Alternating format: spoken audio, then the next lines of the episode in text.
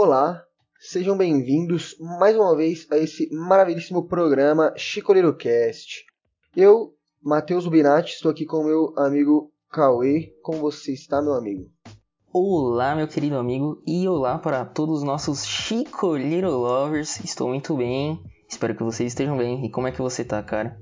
Tô bem também, cara. Claro, nesse dia maravilhoso, nesse dia friozinho, eu particularmente adoro, então pra mim tá tudo certo. É um bom dia, assim como qualquer outro. Sim. É... Hoje, gente, a gente vai fazer uma coisinha diferente. A gente separou umas perguntinhas aqui de vocês. A gente vai respondendo aí algumas meio enfadonhas, alguma com uma seriedade a mais. E é isso. Você gosta, rapaz, de responder as perguntas? Ou você não gosta? Cara, eu gosto, como eu já havia dito na gravação que cancelamos, né? a fama chega para, para todos, inclusive pra gente, então já tô me habituando com esse negócio de tirar foto, dar autógrafo e responder perguntas para os paparazzis, repórteres e tudo que há de insalubre nessa sociedade, né? É complicado, né? Mas como que você tem feito com os chicoleiro lovers que estão atrás de você, querendo tirar foto, querendo saber de tudo mais? Então, estamos cara, em pandemia, né? É uma, uma ótima pergunta, porque essas situações só me ocorrem durante o sono. Só durante o sono? É, exatamente. entendi, entendi. Já agradecendo aqui a todos que enviaram perguntas. É, foram de grande ajuda, senão a gente ia ter que fraudar e falsificar perguntas para esse episódio sair. Então, muito obrigado. Ai, ai. Gente, vamos para as primeiras perguntas, galerinha. Selecionei uma, meu amigo, que ela quebra muitos padrões que a humanidade levava antigamente. Qual é que é, cara? Porque, ó, eu penso que existe, por exemplo, muitos nichos são formados. Só que eles já existiam antes, porém agora com a internet esses nichos se juntam, então eles ficam mais visíveis, mas as pessoas já pensavam essas coisas desde os primórdios. Então, o nosso amiguinho Kaique, Carlola, Carlinho, mandou assim pra gente. Terraplanistas. Se a Terra é plana, por que falam aquecimento global e não a chapa tá quente? O que, você acha disso? Sinceramente, eu acho que ele tá perguntando no lugar errado ali, que ele já inicia terraplanistas. Quem que é terraplanista aqui, cara? Tá perguntando isso pra quê, rapaz? Mas é uma boa indagação, que isso só mostra como o terraplanista é um ser extremamente burro. Pesado, cara. Qual que é a sua opinião sobre isso? A minha opinião é que eu acho que a maioria de, dos terraplanistas, não vou generalizar, mas eles falam isso porque eles nem acreditam nisso.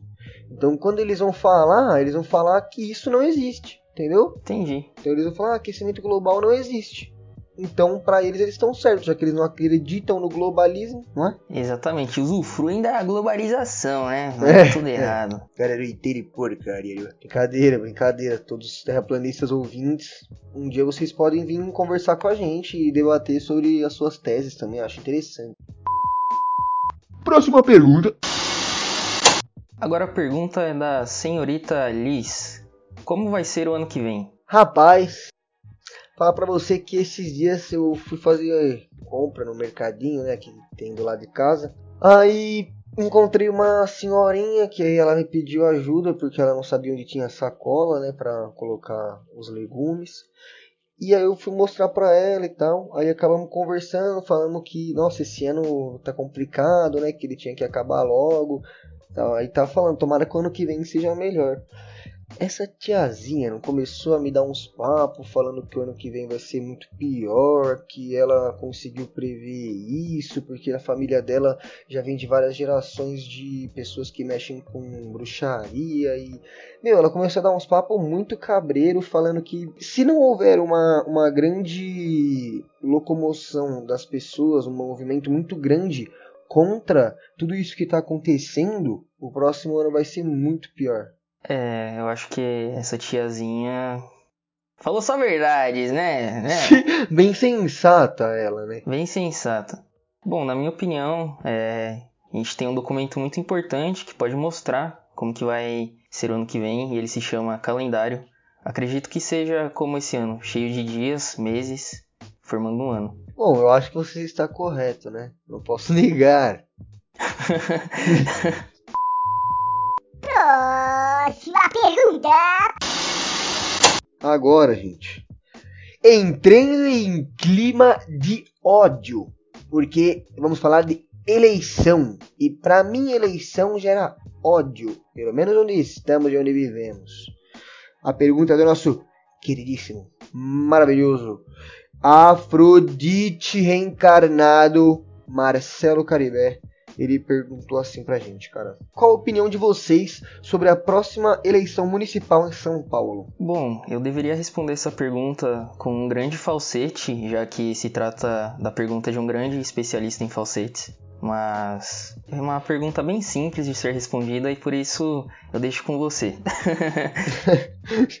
Beleza. Bom, gente, é... não sei se essa realmente é a opinião do Cauê, mas a minha é que assim, se vocês forem nas ruas, vocês vão perceber que tem um monte de carro com propaganda eleitoral, tem um monte de faixa de agradecimento, tipo, de moradores agradecendo aos X vereadores ou prefeitos ou candidatos no caso por tal obra, sendo que você vai ver essas obras na verdade tão quebradas, abandonadas, é, nem foram os moradores que colocaram aquilo ali.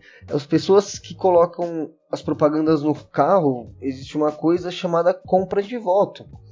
E vamos ser sinceros, no mundo que a gente vive, ainda mais no país que a gente vive, onde a desigualdade é muito grande, pessoas que precisam de dinheiro fazem de todas as formas. E se alguém vier dando dinheiro para você, só para você colocar uma propaganda no carro, para você votar na urna, você vai pensar, só eu vou, tipo, vou fazer isso. Não tem problema só eu fazer. Só que isso acaba que muita gente faz, isso dá um problema muito grande, e isso é tudo uma máfia gigante. Eu acho que vai continuar complicado, e eu acho que se as pessoas. Acho que esse caos que está instaurado é muito bom para os políticos é, para os maus políticos, porque as pessoas fracas, as pessoas fracas não, minto, fracas não, as pessoas desprovidas de oportunidades, elas acabam ou vendendo os votos, ou às vezes nem querendo votar, votando nulo porque está cansada de tudo isso, ela acaba não pesquisando candidatos, às vezes maus candidatos estão melhor nas eleições. Isso e esse voto nulo da outra pessoa vai prejudicar isso, porque quem está ganhando é o candidato que não vai trazer bem pra gente. Então eu acho que vai ser bem complicado essas eleições, para ser sincero, e acho que a gente tem que tomar muito cuidado no nosso voto e ser bem consciente. É, eu concordo com você. Você que está escutando esse podcast, custa nada você pesquisar é, sobre os candidatos. E se mesmo assim você não tem tempo ou tem muita preguiça de pesquisar, temos duas lideranças opostas nesse instante, né? Uma de Celso Cavalo Manco e a outra de Guilherme Bolos de chocolate ou, quem sabe, de cenoura com cobertura de chocolate. E aí fica a reflexão: você votaria num cavalo manco ou em um bolo? Cara, vou ser sincero.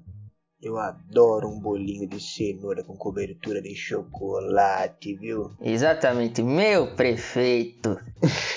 Não estamos incitando ao voto, por isso vou deixar aqui para vocês uma indicação.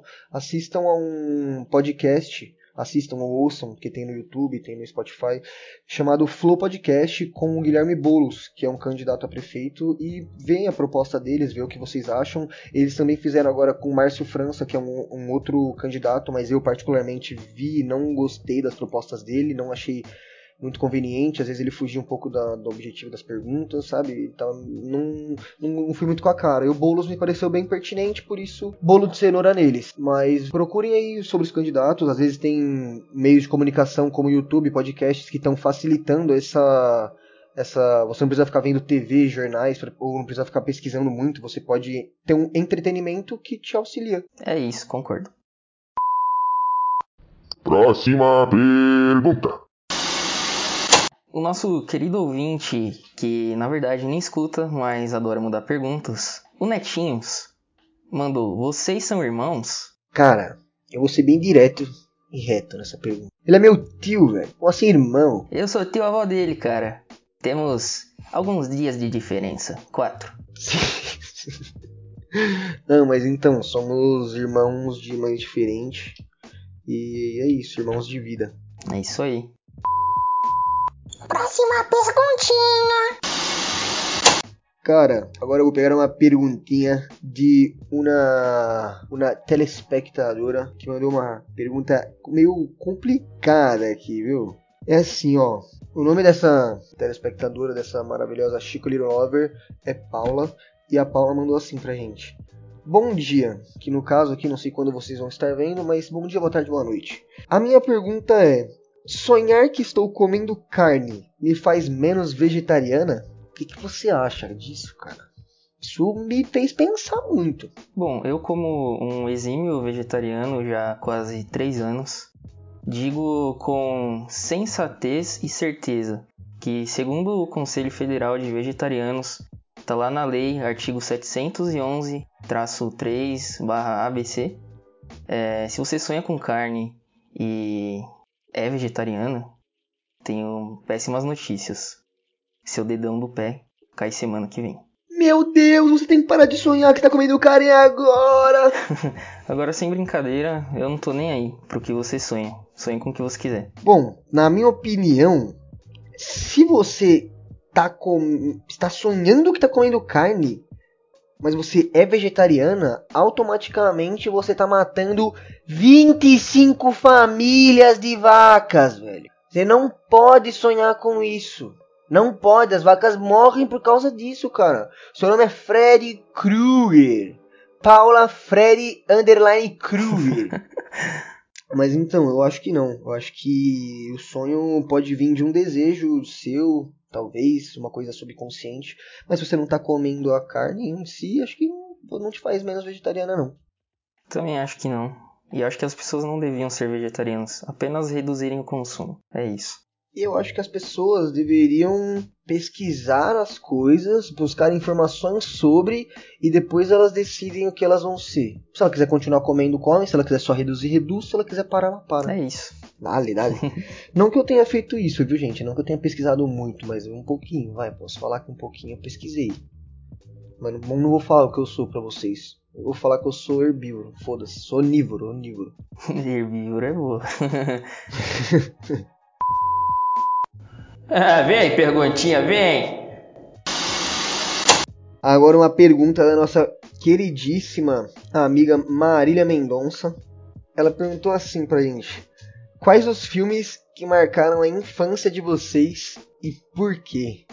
E aí, meu caro? Bom, como eu havia dito no, no podcast passado, de Dia das Crianças, o filme que marcou a minha infância foi A Viagem de Chihiro, porque eu tinha muito medo. Eu assisti ele com 4 ou 5 anos, 4 anos, e é um filme um pouco assustador para uma criança de 4 anos e ficou na minha mente, me perturbando nos meus pesadelos.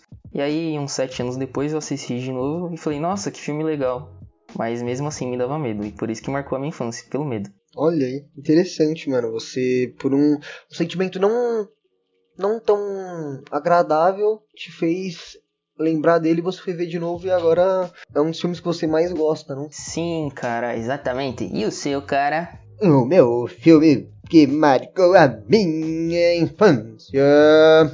Espírito, o Cavalinho. um filme que. Spirit é um filme de um.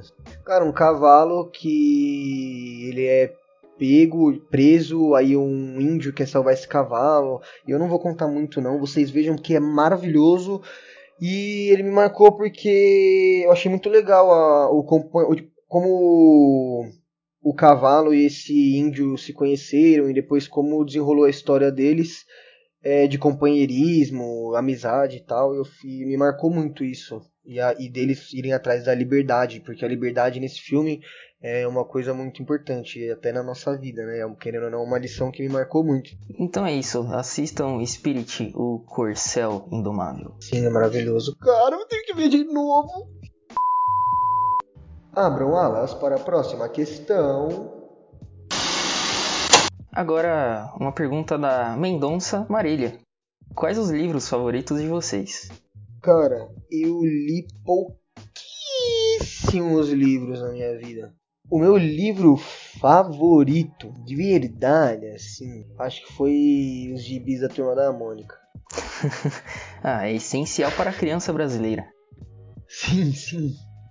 Bom, no meu caso, eu acho que o meu livro favorito até hoje é A Ilha do Tesouro, porque ele tem só em torno de a versão que eu li 65, 70 páginas, então foi bem fácil de ler. Legal.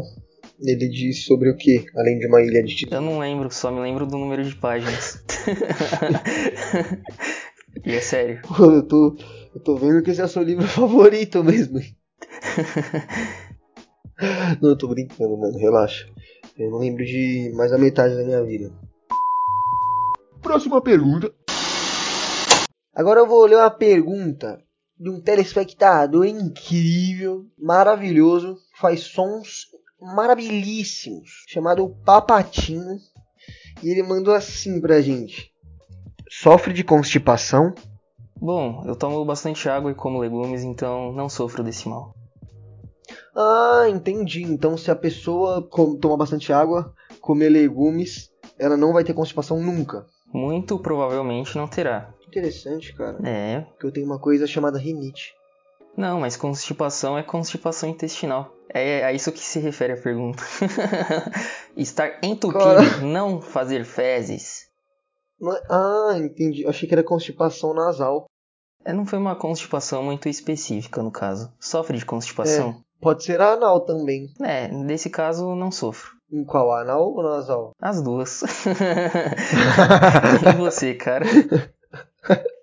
Tenho que ser sincero. Que constipação anal, não. Eu, eu evacuo muito bem, mano. E também me alimento bonitinho, às vezes. E tomo bastante água. E procuro sempre estar com o verde perto. Comendo sempre o verde, né? Óbvio. Sempre verde, claro. De constipação nasal, sofro às vezes, mano. Não sei o que acontece. Meu nariz decide, às vezes do nada, ficar entupido, às vezes um lado, aí fica algumas horas assim, às vezes o outro, o, aí um para, o outro fica entupido por umas horas, aí às vezes os dois. Aí nunca tem um momento que é nenhum. Esse momento não existe pra mim, entendeu? Esse é o famoso problema de paulistano. Exato, exato. A famosa poluir, Nelson. O papai chegou. Oh, o papai chegou.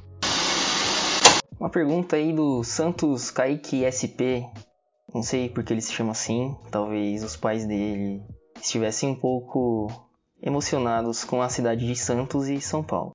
Ele mandou o seguinte: Se o plástico demora 400 anos para se decompor e o primeiro plástico foi inventado em 1907, como sabem que o plástico demora 400 anos? Cara, eu acho que quando fizeram esse estudo, eles perguntaram a resposta pros Jonas Brothers. Por quê? Não sei, velho. É isso. Pergunte para os Jonas Brothers.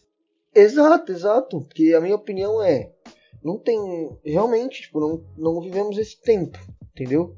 Então, devem ter perguntado pros Jonas Brothers. Tá tudo subliminarmente nas belas músicas daquela banda. Qual a sua opinião sobre isso? Cara, minha opinião é a mesma. Pergunte para os irmãos Jonas.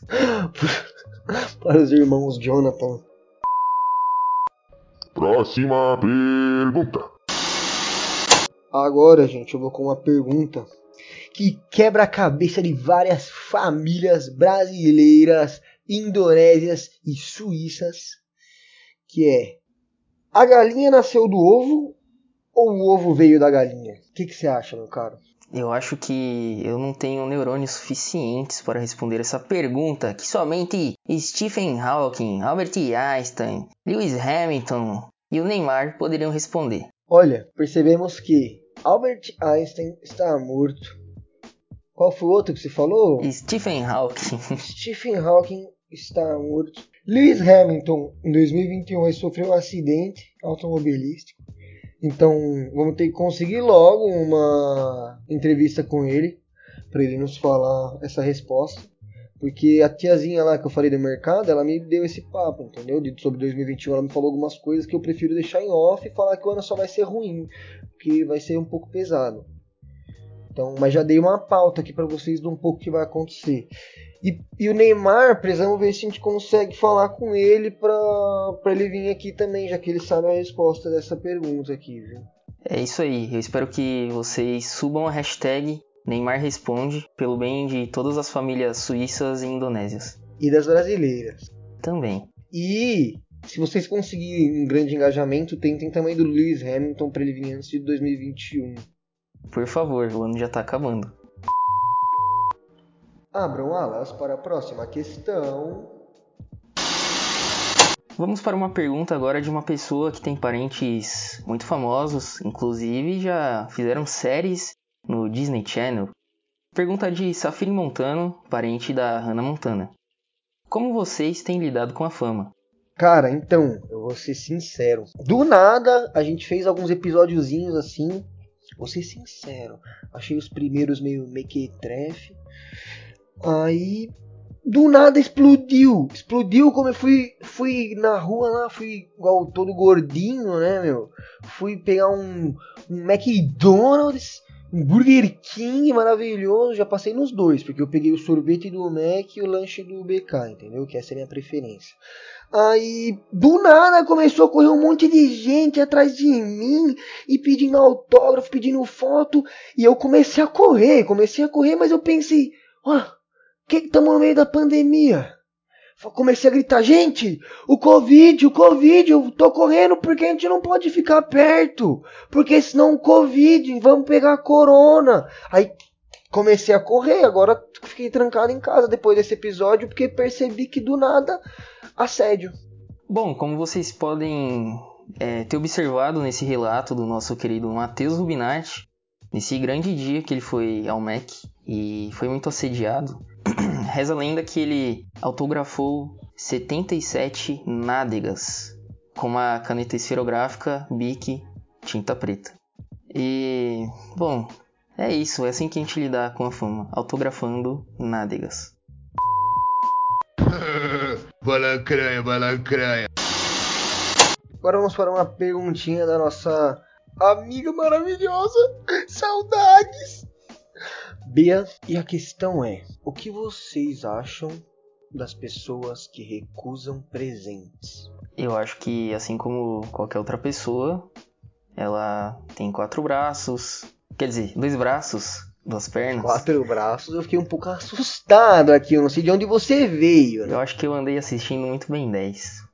Enfim, cabelos, às vezes, é, uma cabeça, dois olhos e órgãos genitais. É isso que eu acho sobre essas pessoas. Olha, mas que a sua opinião é construtiva, né?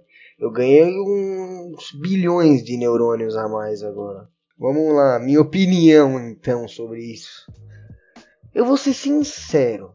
Eu acho que depende do momento. Por exemplo, eu acho que a pessoa recusar para sempre é zoado. Tipo, nunca aceitar o presente. Mas, por exemplo, eu tô muito mal, tá ligado?